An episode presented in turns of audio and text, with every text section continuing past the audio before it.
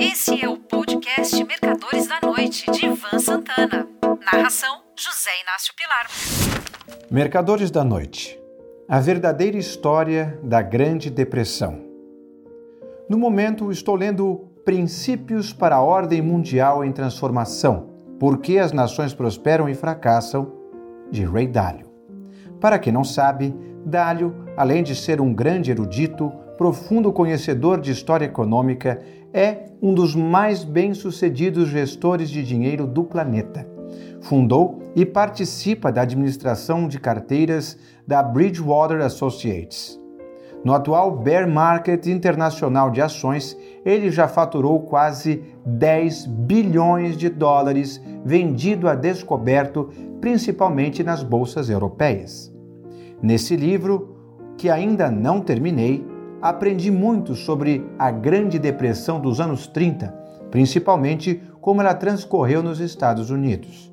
A ideia correta que quase todo mundo faz desse período é que nos esfuziantes anos 20, The Roaring Twenties, ocorreu na New York Stock Exchange o maior bull market de ações de todos os tempos tendo se iniciado em 1924 e terminado no final do mês de outubro de 1929. Uns dizem que o momento mais trágico foi na terça-feira, 29 de outubro de 1929, também conhecida como Black Tuesday. Outros apontam a quinta-feira, 24, portanto, cinco dias antes, como o principal dia do crash. Aliás, essa quinta é conhecida, na falta de melhor imaginação, como Black Tuesday. Só que a ideia que permanece nas pessoas que gostam de história, de economia e de mercado é que, após o crash, os Estados Unidos entraram em depressão contínua, da qual saíram somente com o início da Segunda Guerra Mundial em 1939. O livro de Ray Dalio revela que não foi exatamente assim. Segundo ele, que demonstra sua tese com números irrefutáveis, a Grande Depressão deve ser dividida em duas partes. A primeira delas foi de outubro de 1929 até março de 1933, tendo, portanto, uma duração de três anos e meio, nos quais os Estados Unidos foram atingidos pela Dust Bowl, a maior seca da história americana.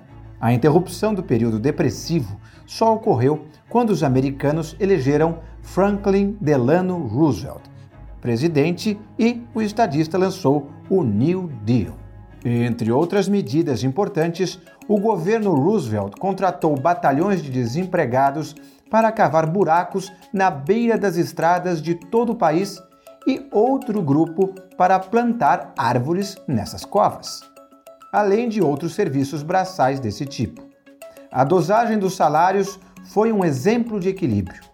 Não era tão pequeno que fizesse os homens preferirem continuar vivendo no auxílio público, se alimentando nas filas de sopa gratuita e dormindo em albergues também de graça. Mas também não era grande o suficiente para que os cidadãos preferissem viver permanentemente daquela sucessão de cava e planta. A ideia do programa era que esses contratados logo se interessassem por empregos melhores, abandonando a generosidade de Washington. Com o dinheirinho das covas de plantio, logo recomeçou a surgir algum comércio e com ele as primeiras vagas de emprego. Como não podia deixar de ser, o bolo cresceu. O primeiro tempo da Grande Depressão havia acabado. Veio então a grande e grata surpresa, da qual quase ninguém tem conhecimento hoje em dia. Entre 1933 e 1936, o mercado de ações subiu mais de 200%. Sim, 200%. Ainda segundo o livro de Dálio, abre aspas, a economia nesse período cresceu a uma taxa real média alucinante de 9%. Fecha aspas. E isso ao ano, bem entendido. Só que aí surgira uma inflação que teve que ser combatida com uma política hawkish, isso é, contracionista do Fed, que trouxe o segundo tempo da Grande Depressão. Este sim, encerrado com o início da Segunda Guerra, que, como sempre, apesar da carnificina, trouxe pleno emprego na Europa e crescimento industrial nos Estados Unidos. Até que, em 1941, eles entraram na guerra após o ataque japonês a Pearl Harbor. Foi nessa ocasião que se iniciou o que Ray Dalio chama de Império Americano, que nos próximos anos será, segundo o autor, substituído pelo Império Chinês. Mas isso é assunto para uma outra crônica. Um grande abraço. Esse é o podcast Mercadores da Noite, de Ivan Santana. Narração: José Inácio Pilar.